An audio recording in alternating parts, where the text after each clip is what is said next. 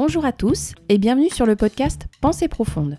La petite voix derrière ce podcast, c'est moi, Noémie, une trentenaire un peu geek et surtout une optimiste invétérée. Ici, le principe est simple.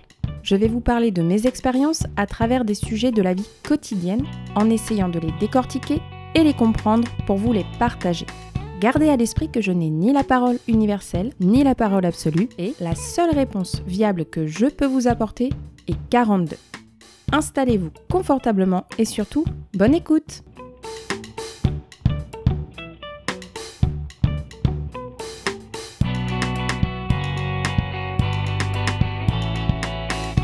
La peur du blanc dans une conversation.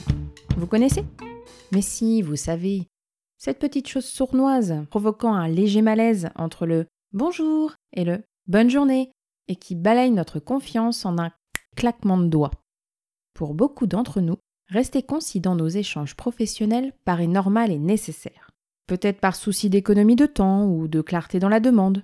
Après tout, pourquoi parler pour ne rien dire lorsque l'on peut aller droit au but? Parler pour ne rien dire me semble être pourtant un mal nécessaire qui va nous servir à mieux connaître son interlocuteur. Avoir des échanges plus constructifs et pourquoi pas des échanges plus apaisants. Bref, vous avez compris l'idée. Avez-vous remarqué qu'un simple Bonjour, comment allez-vous aujourd'hui peut totalement changer la façon d'appréhender une discussion? Et le tout avec le sourire, bien sûr. Si, si, je vous assure, c'est testé et approuvé de mon côté. Étant adepte de ce principe dans ma vie quotidienne, je me suis demandé si cela portait un nom, si c'était un concept bien défini, ou juste une habitude que j'avais adoptée naturellement. Eh bien, vous savez quoi? Ça existe et ça s'appelle la politesse. Bon, ok, je plaisante. En fait, ce procédé qui consiste à créer de petites conversations qui n'ont pas forcément d'utilité, ça s'appelle le small talk. On pourrait l'assimiler à des petites phrases informelles qu'on échange, à la machine à café, entre deux dossiers au bureau, ou lorsque l'on va prendre l'ascenseur par exemple. Ok, c'est bien tout ça dans la théorie. Mais concrètement, ça sert à quoi? À créer une atmosphère plus agréable et à faciliter les échanges. Prenons un exemple concret. Imaginez-vous, lundi matin, 8h30, vous prenez l'ascenseur et là, vous tombez sur le stagiaire qui est arrivé il y a une semaine. Vous savez très peu de choses de lui, à peine son prénom, il veut monter avec vous pour profiter de l'ascenseur sur quelques étages. Oui, n'oubliez pas qu'on est lundi matin et qu'il faut se préserver pour le reste de la journée. Un bonjour furtif, des regards fuyants dirigés vers le téléphone. Et c'est parti pour un long silence niveau 100 sur l'échelle du malaise.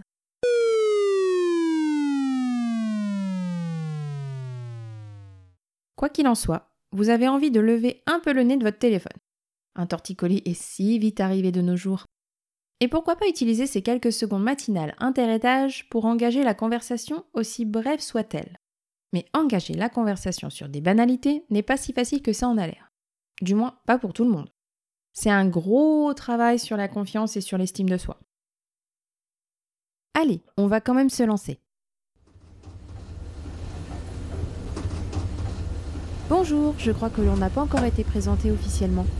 Paul, c'est ça? Bonjour, euh, oui, c'est bien ça. Ah, et ça fait longtemps que vous êtes dans la boîte? Euh, non, pas très longtemps, je suis arrivé mercredi dernier.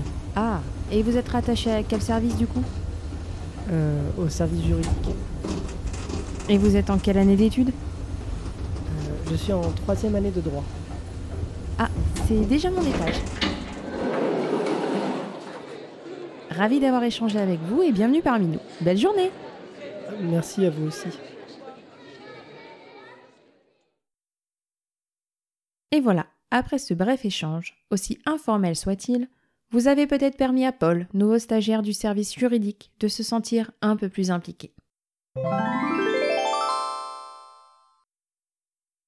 Si vous souhaitez tester le small talk, pour en connaître les effets au quotidien, je dirais qu'il faut l'envisager comme étant un tout petit peu plus qu'une simple prise de contact. Là est toute la subtilité. On commence par aborder un sujet plutôt généraliste, pour briser la glace, avant de s'attaquer au vif du sujet. Puis, on rentre dans un jeu de questions-réponses ouvertes, qui doit être bien mené, car évidemment, le but n'est pas de mettre mal à l'aise. Nous pourrons ainsi mieux comprendre notre interlocuteur, le mettre à l'aise et peut-être même trouver un ou des points communs avec lui. N'oubliez pas que si vous souhaitez qu'une personne s'ouvre un peu plus à vous et passe un bon moment en votre compagnie, il faut que vous soyez vous-même dans de bonnes conditions pour communiquer. On peut abuser du sourire, ça ne coûte rien et en plus c'est communicatif. Décrispez votre visage, petit bonus, ça évite l'apparition de l'arrêt du lion. Et surtout, soyez détendu. Pour que votre interlocuteur le soit aussi, et votre échange ne s'en passera que mieux. Mine de rien, la communication non verbale, c'est super important. Ça apporte un petit plus qui fait toute la différence. Pour une même conversation, n'est-ce pas plus agréable de parler à quelqu'un de souriant plutôt qu'à une personne hyper fermée? Un autre point qui me semble important pour être dans une bonne démarche de communication, c'est d'écouter réellement les réponses de son interlocuteur. Oui, je sais, ça peut sembler évident dit comme ça, mais je vous assure que c'est pas le cas de tout le monde. Et pourtant, c'est essentiel. Lorsque vous parlez à une personne, vous posez des questions, vous parlez de vous aussi, mais n'est-ce pas aussi important d'écouter réellement les réponses de l'autre? Si l'on n'est pas réceptif à l'autre, qu'on l'écoute sans vraiment l'écouter, votre interlocuteur en face, il va le ressentir au bout d'un moment, et il risque de moyennement voire pas du tout apprécier. Comment vous vous sentiriez à sa place si l'on vous pose des questions et qu'on vous écoute pas vraiment? Oui, on est d'accord là-dessus, c'est pas vraiment agréable. Écouter son interlocuteur va nous permettre aussi de rebondir sur ce qu'il a dit. Par exemple, revenons à Paul, le nouveau stagiaire, qui a eu le temps de vous parler de son niveau d'études avant que vous arriviez à votre étage. Car oui, nous ne sommes pas dans un building de 25 étages, donc la conversation peut être rapidement écourtée. Vous auriez pu rebondir en lui demandant dans quelle école ou dans quelle université il étudie. Imaginez, vous avez eu le même prof que lui dans telle ou telle matière. Sacrée anecdote, n'est-ce pas? Trouvez des points communs et des éléments qui vous rapprochent. Et bingo Votre capital de sympathie est monté en flèche. Et même, pour aller plus loin, si vous vous sentez assez à l'aise dans la conversation, vous pouvez montrer que vous comprenez les sentiments de la personne avec qui vous discutez, ce qu'il ou elle ressent. Demandez-vous juste comment vous réagiriez à sa place dans la conversation que vous entretenez avec elle. Remettons-nous en situation. Vous arrivez à votre étage, vous allez prendre votre tasse dans votre bureau, allez faire votre petit café, vous revenez à votre place, vous allumez votre ordi, et là, votre collègue d'en face arrive, et à peine installé, son téléphone sonne.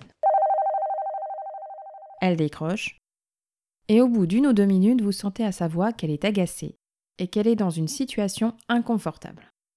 À ce moment-là, vous vous dites Comment j'aurais réagi dans sa situation? Et là, vous avez pleinement fait fonctionner votre empathie.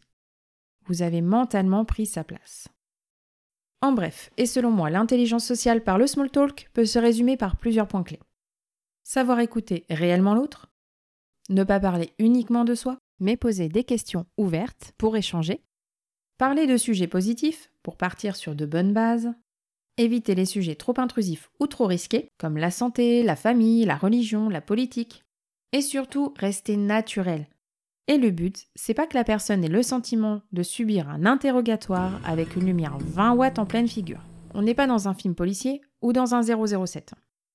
Avant de conclure ce podcast, je pense qu'il est important de souligner que les conversations qui peuvent sembler les plus légères sont parfois celles qui sont les plus lourdes de conséquences.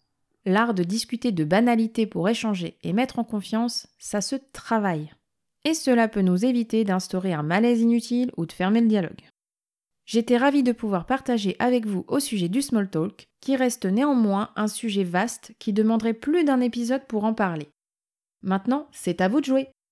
Merci pour votre écoute, je vous souhaite une belle continuation et surtout à la prochaine. Salut